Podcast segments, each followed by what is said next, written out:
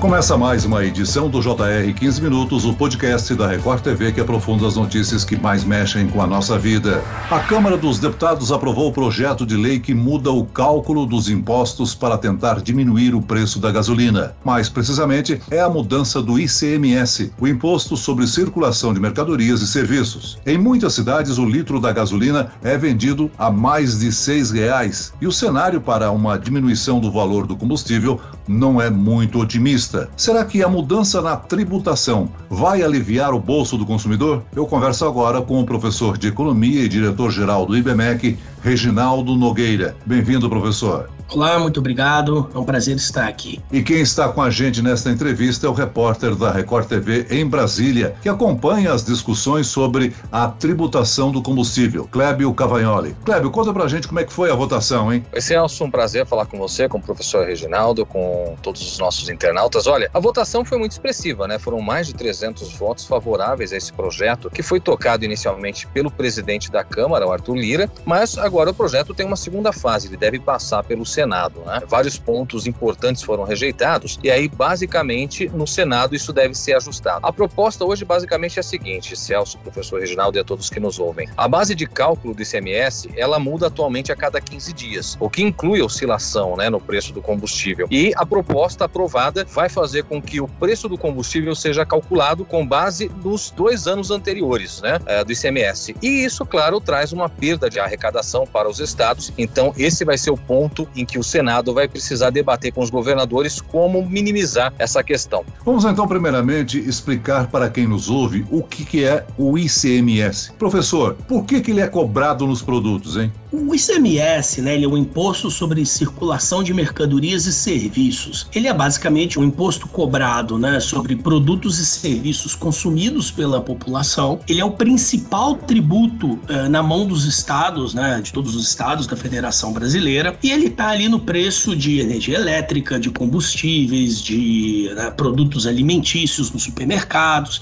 Então ele é uma fonte de arrecadação, né, uma fonte de tributação que é super relevante e que hoje, né, segundo a, a, distribuição da receita no Brasil, ele fica com os estados. É diferente, por exemplo, do imposto de renda de pessoa física, que fica com é, de responsabilidade da União, do governo federal. Professor, agora no caso dos combustíveis, né, especificamente, o ICMS não é o único imposto. A gente sabe que recentemente o presidente da Petrobras, o general Joaquim Silva Luna, disse que tudo que excede dois reais não é responsabilidade da Petrobras. Então ele coloca de certa forma nos governos estaduais principalmente, mas também no governo federal, o peso pelo aumento da gasolina. Isso quer dizer basicamente o, que, professor? Que a estatal lucra apenas dois reais na gasolina e os outros quatro reais são só de impostos entre a esfera federal e estadual? Como é que é essa conta para a gente entender, por favor? Essa é uma discussão que já vem acompanhando há algum tempo, né, no Brasil, e sempre que a gente tem um aumento do, do preço da gasolina, isso aparece e volta uma discussão sobre o que fazer com o ICMS. Então, Primeiro que sim, o ICMS ele não é o único tributo que os estados possuem, mas como eu disse antes, ele é o principal tributo que os estados têm para arrecadação. Por isso, inclusive, uma dificuldade muito grande dos estados de abrir mão dessa receita. Por isso que é sempre um, um debate muito difícil de ser feito quando ele chega ao Senado, porque existe uma pressão muito grande dos governadores. Por outro lado, não é simplesmente o ICMS que tem um impacto sobre o aumento do preço do combustível. Né? De um lado, a gente tem o preço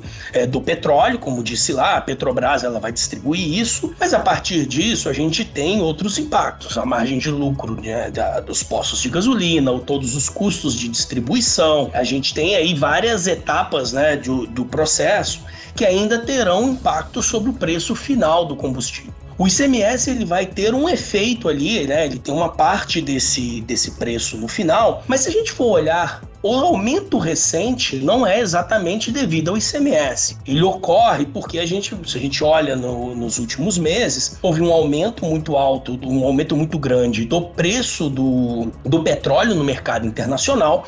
A Petrobras, então, ela repassa esse aumento para, o, para os distribuidores, ela repassa isso no preço do petróleo, para o preço da gasolina e de, e de derivados. E nós ainda tivemos um efeito, né, no caso específico do Brasil, muito adverso processo, que foi o aumento da taxa de câmbio, né? A desvalorização do real. Isso faz com que, quando a gente pega um produto que tem preço em dólar, né, negociado em mercados internacionais, como é o caso do petróleo, quando a gente tem uma desvalorização do real, isso acelera ou isso né, torna ainda mais forte o impacto sobre o preço desse produto, né, desses produtos aqui no Brasil. Tendo dito isso, a partir do momento em que a gente né, é, consegue reduzir, por exemplo, né, ampliar o período de cálculo do ICMS para dois anos, né, por exemplo, isso suaviza parte desse aumento. Isso faz com que o peso do ICMS no preço se reduza e é uma solução temporária para reduzir, de certa maneira, o preço do, da gasolina na bomba né, para, os, para os consumidores. Professor Reginaldo, o governo federal considera que a mudança do ICMS se faz necessária porque o imposto onera o consumidor final com alíquotas excessivas. O senhor concorda com isso? O que a gente pode dizer, né? Ele tem um, um peso relevante sobre, sobre o consumidor, assim como o ICMS ele vem em todos os, todos os produtos. Mas, de novo, quando a gente olha a, a necessidade de, dos governos estaduais de arrecadação, eles realmente precisam do ICMS. Esse é um debate muito complicado, porque principalmente num momento como esse, em que o Brasil sai da pandemia, a arrecadação de muitos estados caiu devido à queda da atividade econômica. A gente teve aumento de, diversas despesas emergenciais, quer dizer, os governos estaduais, eles têm uma dificuldade fiscal relevante. Quando a gente colocar simplesmente, né, tudo isso sobre os estados, de certa maneira, a gente está repassando ali esse problema e criando para eles uma, uma, uma dificuldade até de ajuste das suas próprias, das suas próprias contas, né? É, de qualquer forma, o governo federal, né, ele tem um ponto sobre, olha, a tributação principal é o ICMS, só que, de novo, não foi um aumento do ICMS que provocou o aumento recente da gasolina, né? São outros fatores que estão provocando esse aumento da gasolina, e no caso a redução, né, a mudança do cálculo do ICMS e a redução do ICMS, ela vai ter um efeito em tentar minorar essa questão. Isso vale para gasolina, mas vale para outros produtos também. Por exemplo, a Câmara Distrital, né, no, no Distrito Federal, tem discutido a retirada do ICMS de diversos produtos da cesta básica como forma de reduzir o preço de alguns alimentos que tem, né, que a gente tem visto com o crescimento da inflação, isso tem gerado dificuldades para várias famílias de comprarem né, produtos básicos. Então, quer dizer, de novo, o, o ICMS, nesse caso, ele é um dos componentes do preço e ele pode funcionar como um colchão temporário para reduzir parte desse aumento, embora isso ele não esteja na raiz do motivo dos aumentos. Professor, até pegando carona nessa questão que o senhor colocou, a gente sabe que ICMS não é o único vilão, né? Até porque os estados, de um modo geral, têm alegado exatamente que não há um reajuste do ICMS já há algum tempo o senhor citou o Distrito Federal, o governador Ibanez disse que há mais de dois anos não mexe nessa questão da alíquota do ICMS. E aí a gente fica se perguntando o seguinte: muita gente ligada ao governo diz que o problema está na saída, né, na distribuição, depois que o combustível é refinado, que vai para as bombas. É, é nessa distribuição que está o problema. Como solucionar isso, já que a gente tem outros fatores internacionais, como o peso da alta do dólar, o valor do barril? Como tentar equalizar essa conta para baixar efetivamente o valor do combustível? É, se a gente volta, né, eu acho que tem uma questão que está na cerne dessa discussão toda sobre a gasolina agora, o preço da gasolina, da mesma forma como o aumento do preço dos alimentos, que tem gerado uma pressão muito grande. A gente está falando basicamente de um aumento persistente da inflação do Brasil. Quando a gente olha nessa, nessa direção, isso tem a ver com desvalorização do real, como eu disse, que é algo que já vem acontecendo há algum tempo, diversas dificuldades de cadeias de produção e de suprimentos né, é, devido à própria pandemia, gerando dificuldades de, de ofertas. Quando a gente olha para alimentos, ainda tem a questão climática e dificuldades, né, de dificuldades hídricas que têm elevado preços de produtos básicos. Então, o que eu estou querendo dizer com isso é, vários fatores estão afetando diversos preços, entre eles a gasolina tem chamado a atenção, né, e combustíveis têm chamado muita atenção. E tem uma parte considerável aí que é preço internacional e tudo mais. E a gente pode pode, de um lado, tentar minorar isso com mudanças na tributação. Mas a grande forma de resolver esse problema é um controle geral da inflação no Brasil. É uma mudança da política monetária, aumento dos juros. O Banco Central tem feito isso no Brasil, um trabalho mais forte no campo monetário, que tem efeitos, inclusive, sobre a própria taxa de câmbio. Né? E ao longo do tempo,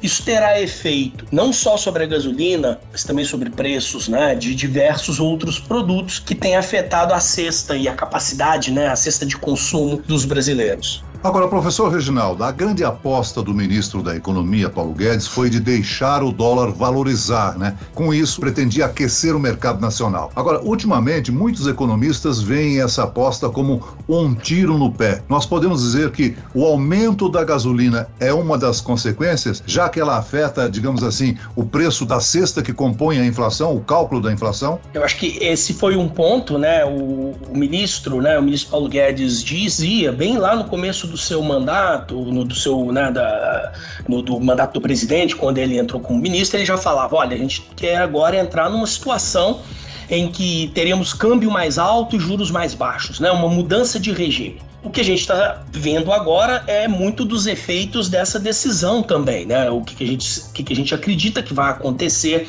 é, quando a gente muda para um regime de juros mais baixos e câmbios mais alto e câmbio mais alto. Um dos efeitos disso é aumento de preço, perda do poder de compra, por exemplo, em dólares, né, e, comparados a, a outros países.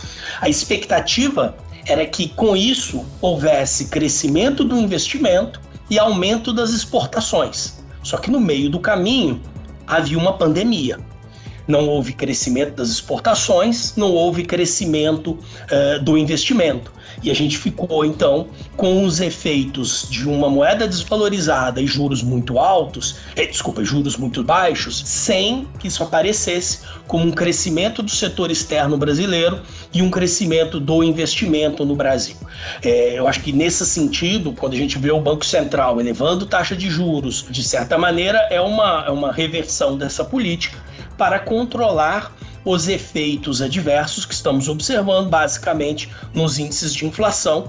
Isso não é só de agora, se a gente olha o IGPM já acumulado nos últimos meses, desde meados do ano passado, já estava claro que a gente tinha uma, uma dificuldade a esse respeito. Professor, o senhor citou há pouco a questão de uma necessidade de forma tributária, de realmente mudanças tributárias para tentar haver um impacto de redução, não só nos combustíveis, mas de um modo geral. Né? Na semana passada, o relator da reforma no Senado, o senador Roberto Rocha, apresentou uma proposta de reforma tributária que é mais uma espécie de simplificação do que reforma propriamente dita. O senhor vê nesse projeto que propõe até mesmo impostos, é, o imposto dual, como ele chama, né, para as diferentes realidades do país, o senhor vê nesse texto alguma possibilidade que possa impactar em queda realmente no combustível, nos alimentos, em tudo que a gente tem visto subir em razão da inflação? Nós temos com certeza, no caso do Brasil, um sistema tributário que ele gera complexidade para o ambiente de negócios, ele gera é, dificuldades até em precificação, ele tem efeitos adversos em diversos pontos na economia brasileira. É uma demanda antiga da sociedade, né? Houvesse uma ampla rediscussão da tributação em geral. É, o que eu não acredito é que isso vai ser discutido num horizonte aí de dois anos né, de agora até final do ano que vem, de um ano e meio. É, porque, de novo, voltamos, essa é uma das discussões mais uh, uh, complexas que pode existir no campo político e econômico brasileiro. A gente volta a uma discussão sobre redistribuição de recursos entre União, estados e municípios, entre quais tributos deveriam ter redução de alíquotas, quais tributos deveriam ter mudança na fórmula de cálculo, se a tributação deveria ser na origem ou no destino. Essa é uma discussão técnica e política de implicações muito importantes. E eu não vejo no Brasil hoje um ambiente político favorável para que a gente tenha essa discussão por agora. Eu acho que isso vai ficar um pouco mais para frente. É, então, assim, honestamente, eu, não, eu acho que o que se consegue fazer nesse momento são pequenas mudanças de alíquota, pequenos ajustes que podem ter efeitos temporários em alguns preços, como eu disse, no preço de produtos de cesta básica que passem a ser isentos, ou numa redução de alguns pontos percentuais no preço da gasolina, mas nada muito além disso. Para encerrar, eu pergunto rapidamente ao Clébio Cavagnoli. Já há uma previsão da discussão desse projeto de lei no Senado, Clébio? Pois é, Celso, ele ainda não foi pautado no Senado, mas o que o presidente Rodrigo Pacheco tem deixado claro é que há urgência em resolver isso, né? Então a gente está imaginando que dentro dos próximos 10 dias isso já deva entrar na pauta e com discussão para que haja uma aprovação. Mas como eu disse, né, há de se conversar com os governadores que têm reclamado muito sobre a expectativa de perda de arrecadação. É isso que os senadores vão ter de trabalhar muito para convencer os governadores a abrirem mão né, dessa receita. Muito bem, nós chegamos ao fim desta edição do 15 Minutos. Eu quero agradecer a participação do professor de Economia e diretor-geral do IBMEC, Reginaldo Nogueira. Obrigado, professor. Muito obrigado pelo convite. Um abraço a todos. E agradeço a presença do repórter da Record TV, Clébio Cavagnoli. Eu que agradeço, Celso. Sempre um prazer conversar com você, os nossos internautas e ouvintes também. Esse podcast contou com a produção de Homero Augusto e dos estagiários David Bezerra e Larissa Silva. Sonoplastia de Pedro Angeli. Coordenação de conteúdo Camila Moraes e Luciana Bergamo. Direção de conteúdo Tiago Contreira. Vice-presidente de jornalismo Antônio Guerreiro. E eu, Celso Freitas, te aguardo no próximo episódio. Até lá.